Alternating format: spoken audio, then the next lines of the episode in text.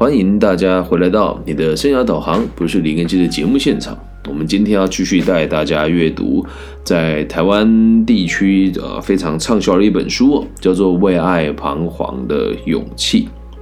那书名的小标叫做阿德勒的幸福方法论，由台湾地区这个就近出版，然后岸见一郎所著，叶小燕老师所翻译的这个带状为爱彷徨的勇气的带状读书会。那我们来到了第三集，我们今天的内容呢叫做关于爱，你心里都有答案。那我们废话少说，开始跟上我们的脚步，一起来阅读这一本书，理解到底什么是爱。那我们今天取材的内容呢，在本书的第一章里面的前面的前三分之一的章节，那我们就开始吧。这一章这个小节的题目叫做“别把恋爱当借口”。恋爱关系并没有比人生的其他关系来得更重要。一旦我们认定恋爱是生命的全部，就会出现像工作狂一样的状况，对工作一头热，而不顾家庭，也不顾朋友，更不顾他的所谓的伦伦伦理道德。工作狂这种人哦，凡事会以工作为优先呐。他说啊，因为我工作繁忙，所以无法去处理其他的事情。他们会说家庭不美满、爱情不幸福，都是因为工作忙到没办法好好在家过日子。可是事实上哦，不只是工作忙碌，甚至分隔两地却依然却是深爱彼此、婚姻美满的夫妻还是存在的。在书里面举一个例子哦，他说有一个叫做这个石泽朗的哲学家。他在留学的时候和妻子往返的书信，他又把它保留下来。他去欧洲留学的时候，大概是二十世纪初的事情。那当时的邮件都是透过海运来运送的，所以和这个这个石泽郎这个这位先生寄出的信件要送到他老婆的手上，至少要一个月。在现代这个瞬间就可以将邮件寄达的年代，我们很难想象。但就算就算如此哦，他知道这个信可能两三个月才半年才会带他再到他的这个妻子手上的时候，他还是每天寄给他。换言之，哇，你怎么穿奶奶的裤子？过来跟大家说晚安，不可以再玩喽。好，晚安。说大家晚安。我爱你们。我在录节目，你要大方一点，好好说话。说我爱你们，我爱你们，因为你的声音全世界人都听得到，知道吗？全全对全世界，好，跟大家晚安，去睡觉吧。地球的世界，对，这个地球里面都会听到，非洲也有。好，去睡觉，门帮我关起来，晚安，晚安，爱你哦。那也不好意思，小孩乱录了，咱们继续哦，拜拜。在第三十五页啊，直播上有人问我是第三十五页，好，那我们继续喽，帮我把门关上，谢谢。好，好。那他既然他也知道这个书信要寄这么久才会到他妻子手上，但是他还是每天都寄给他的妻子，所以换言之哦，送到他妻子手上的信件可能是两三个月前或是半年前所写的信件。那当然了，夫妻两人都应该意识到分隔两地过日子是很痛苦的，可是写信的过程当中还是幸福的，而读信当下的时候就像两个人对谈一样。那这边我分享一下我自己的看法。我在马祖服兵役的时候，我也知道我女朋友寄的信，可能要两个礼拜之之后才会到我手上。你说，难道你那个年代没有电子邮件吗？而是有的啊，但是这个智慧型手机还没有很普及啊。我在服役的时候是二零一一年的时候，所以当时啊也有这种感受。虽然可以透过手机，虽然可以通过这个社群媒体啊，脸书啦，哦，或者是这个 MSN 来跟女朋友联系，但拿到信的时候，他会觉得我今天考了期末考，我收到的时候，他很有可能已经放寒假了。但是那种感觉哦，还是很美妙的。所以，但是很奇怪的事情哦，有的爱情啊，一旦你分隔两地生活。只要过不久，你们就会开始疏于联络，或者是关系变得越来越糟糕。我当时在马祖当兵也有一样的状况，但从我们今天讲的这个这个石哲朗的经历，我们可以知道，围绕在两人身边的困难，不见得必然会变成彼此关系的障碍。如果你真的爱他，你会发现有距离其实也是很美的啊，难道不是吗？我们再回到工作的话题哦，所谓的工作非常忙碌，所以没办法好好经营家庭生活的说法，只不过是因为双方的关系不顺利，而在最后编出一个理由来搪塞彼此罢了。很有趣吧？只要是不爱的，说什么都好啊，说什么都可以接受。呼应我们今天的主题啊，其实你心里都有答案了。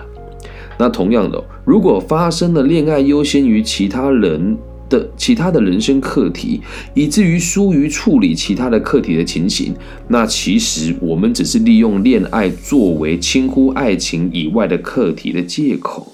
想必也有人会认为啊，爱情的真髓便是不分昼夜都惦记着某个人，甚至可以废寝忘食。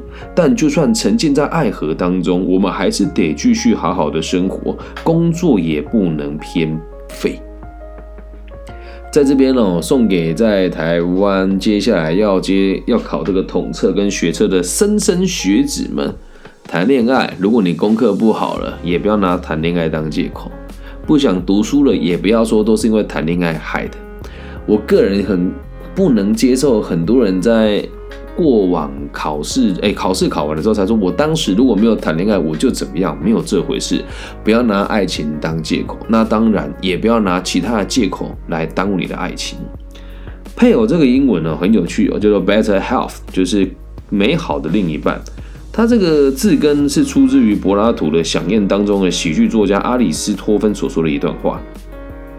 来，在这段呢，有点像这个神话故事啊，但咱们就听一听啊，有它的哲理在的。呃，传说以前的人类长得和现在不一样，他们的外观呢，跟现在的人其实就是一模一样，只是他们都是背靠背粘在一起的，两个人紧贴在一起的，背靠背。手和脚都有四肢哦，前后更长着一张脸，有四只眼睛，两张嘴，有趣吧？这个是这个小说家说的啦哦。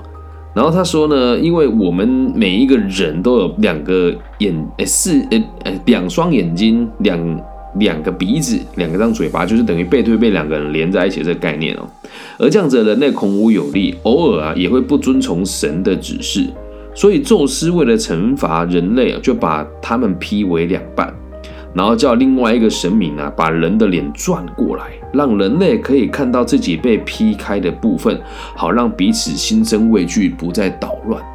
我看到这里之后就在想，人类连在一起，那被劈开的部分是哪里呢？不就是男生一个凹陷，女生一个凹陷的地方，跟男生一个凸起的地方吗？恰巧是我们的性征哦。因此。这个作家阿里斯托芬认为，像这样追求自己被分开的另外一半，试图恢复我们的整体性，正是所谓的爱情。而这个作者也认为啊，这是一件非常神奇的事。但在我们找到另外一半的两个人在恢复整体之后，会紧抱在一起不分离、废寝忘食，什么工作也不错，就这样子死去吗？这是一个疑问嘛？所以宙斯哦。将他们一直以来长在背面的生殖器官移到互相拥抱时会接触的这一面来，诶，所以你看哦，刚刚我以为他们是用生殖器官连在一起，后来其实没有，我们连在一起的地方竟然是屁股啊！所以细思极恐哦，他在他的想象当中，可能这两个连在一起的只有一个屁股，要用同一个屁股排泄。那这不过这只是神呃神话故事啊，我们就把它听一听了哦。所以呃，当我们人类要孕育下一代的时候，就必须得要把两个生殖器结合，但在以前我们不用这样子去做，而是直接在土里诞生。所以宙斯设定的我们这个设定呢，是为了让两个人可以面对面拥抱的时候可以生儿育女，并借此拥有双方结合的满足感。在这个造物主的精心安排下，人类终于不再继续紧抱彼此，可以做些其他工作了。如果像未经宙斯安排前的这样子的人类，恐怕就要把所有的精力都放在恋爱上，因为你无法跟他分开嘛。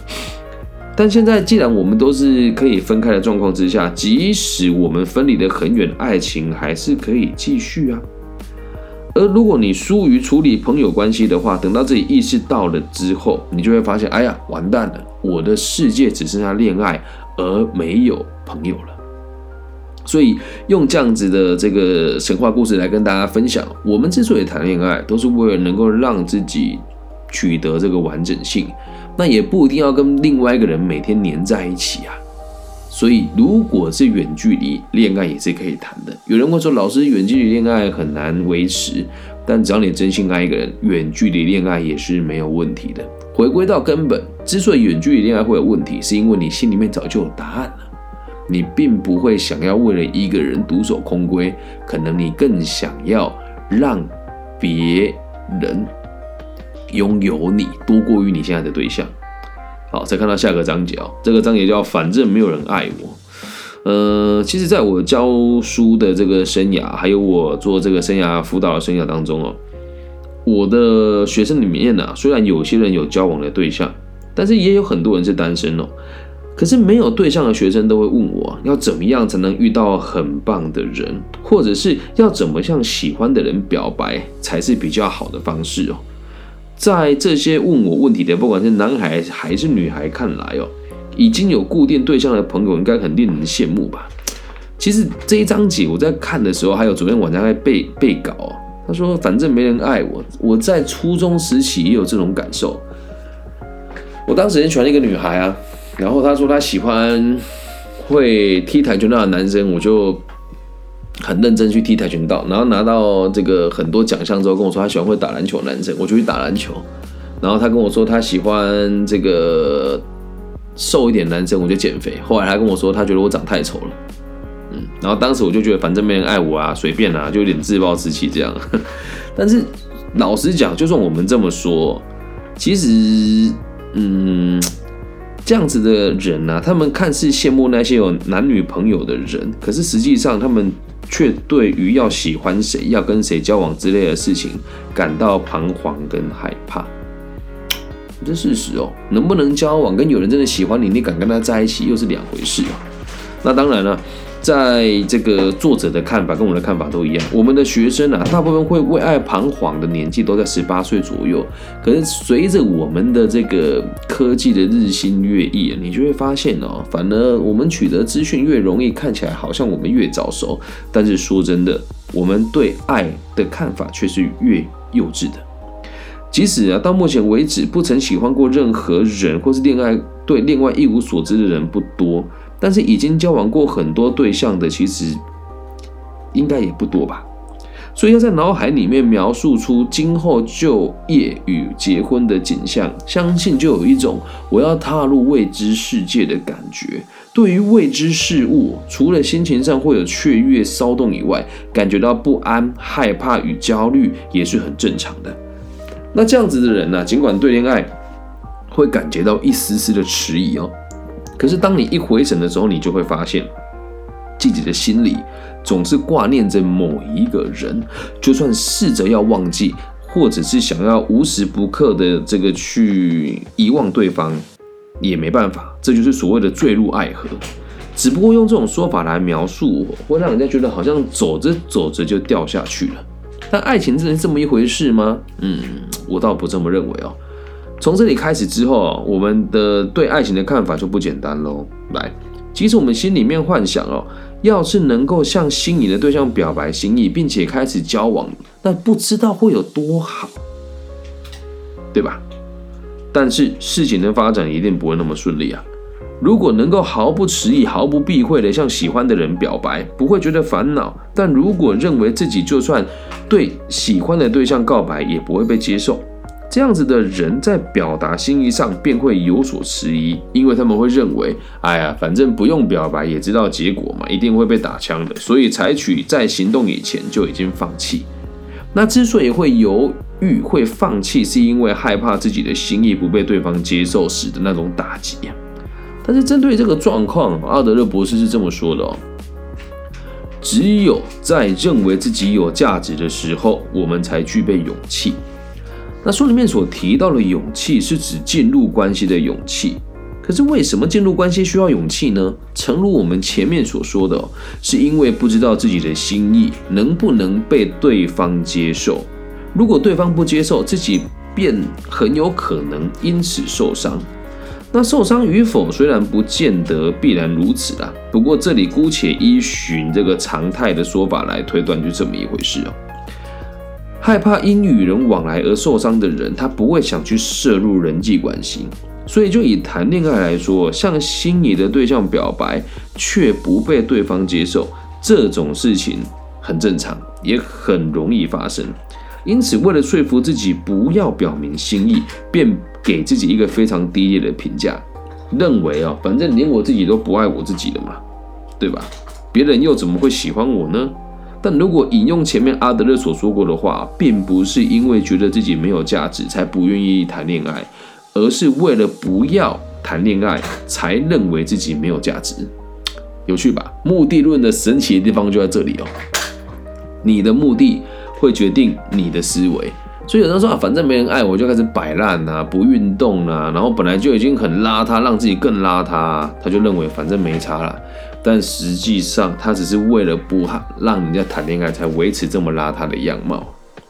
在但是话说回来，我们前面也有提过，只有在人际关系当中，我们才可以感受到人生的喜悦和幸福。那也希望大家啊，还是能够拥有进入关系的勇气。即使你表明了自己的心意哦，也不一定会遭人家拒绝啊。不说出口的话，或许可以不用承担被拒绝的这种痛苦哦。但可以确定的是，如果你保持沉默，就什么事都不会发生。我们就谈到这边呢，就可以知道，在恋爱中彷徨迟疑的人哦，为了具备勇气，你就必须得认为你自己有价值，也要喜欢现在真正的自己。那么，有为了拥有这种想法，我们该做什么才好？又该如何去做呢？好，在接下来的几集里面，我们就会慢慢的来跟大家分享。所以接下来我们看到下个章节啊，他说我们有些人呢会只谈没有，就是不谈没有胜算的恋爱是怎么一回事呢？就回到我们今天的主题了，叫做对于爱情，其实你心里面早就都有答案了。一开始就预设会因为遭到拒绝或关系触礁等情况而受伤的这群朋友，或者是曾经受过伤的这些迷途的羔羊们，他们的想法就比较会容易倾向于只谈有恋爱，只谈只谈有胜算的恋爱就好。这样子的人会以另外一种与前面所见完全不同的方式来对爱情感到犹豫哦。如果依照一般爸爸妈妈养育孩子的方式啊。孩子会认为在竞争关系中生存是理所当然的，因为必须得跟手足竞争嘛，然后进而获得胜利，让爸爸妈妈愿意关注我们。那为了要赢啊，为了要赢啊，不管言行啊还是这个举止啊，孩子都会力求父母亲的称赞，并且避免遭到责骂。那这样子，孩子长大之后也会把手足竞争这套理论带进学校，甚至带到了成年进入社会之后，还是会持续这么进行下去。你这边哈，请大家在听完节目之后，不用听完节目，人家去想，你身边都有一个输不起也不能输的人。那接受这种教养的人哦，由于很害怕在竞争中失败，又想要非赢不可，就算是谈恋爱或者是结婚，也会觉得也会觉得要赢过他人。然而，这不像其他的竞争，诶，总是有办法获得胜利。爱情怎么可以谈胜负呢？如果你谈了恋爱，就很有可能会失恋，也有可能结了婚以后生活不美满。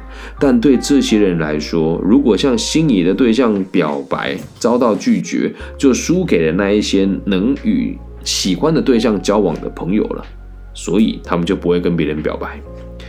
兄弟姐妹的婚姻幸福，也会让这样子的人对恋爱与结婚感到彷徨。假使有手足比自己先结了婚，那么自己也必须得获得同样的幸福才行，否则就输了。但是话说回来，喜欢上谁或者是跟谁结婚，原本都不应该是为了要竞争才对。经常活在竞争关系当中的人，因为认定自己在爱情或婚姻上也非赢不可，一旦没有胜算，就不愿意踏入爱情。所以。很有趣哦，你会发现一件很很奇怪的事情是，很多人呢都会觉得说没有输的疑虑就一切都没问题啊。所以最后在这个我们今天这一集的最后一个段落，跟大家提醒一下，很多人呢要结婚以前或是谈恋爱以前呢，都会去算命。然后你每次遇到这种朋友，你就问他说：“你和你的另一半交往不顺利吗？”他说：“啊，没有啦，我觉得我跟他关系很好啊。”那既然这样，你为什么要算命呢？啊，因为我想结婚呢。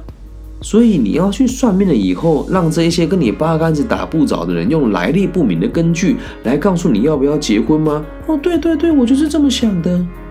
如果这不是跟朋友聊天哦，而是很专业的咨询的话，我就会先想问他。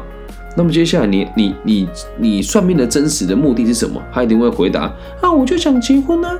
那他表示和对方之间的关系很好，这件事情就很起人疑窦了。如果关系真的很好，以及像他所说的百分之百的幸福美满，那么两个人就肯定会结婚嘛，就不会去算命才对嘛。但是，通常这种人去算了命之后，恐怕实际上对自己或是对对方的心意，甚至是双方的心意都有了松动，才会去算命吧。也或许是走到了这里哦，有种想抢先知道类似这种长篇小说的结果，也说不定。有些人一旦知道了结局哦，便能够安心的继续维持这段关系。不过他可能会觉得，反正如果最后不能结婚的话，那这段关系就算再走下去也没有意义吧。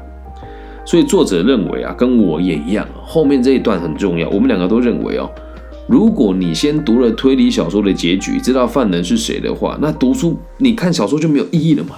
人生也是这样啊，正因为我们对于未来不知道会发展成什么样子，才有意思嘛，对吧？如果你已经知道你的另外一半是谁，你会跟他开开心心过一辈子。嗯，假设你十八岁就知道，然后你十九岁就跟这个人结婚，我可以跟你保证啊，如果算命的告诉你说，哎，我告诉你啊，你你这个哦，你跟他很有缘的哦，这个一定会结婚的，然后一一辈子都很幸福啦。你听完了之后，你很有可能会偷吃。为什么算命的说我很幸福啊，所以无所谓啊，所以会去算命的人心里面早就都有答案了。那如果哈，你回答他说，你跟你这个算命的朋友说，哎呀，算命的说你婚结不成，太棒了，太棒了。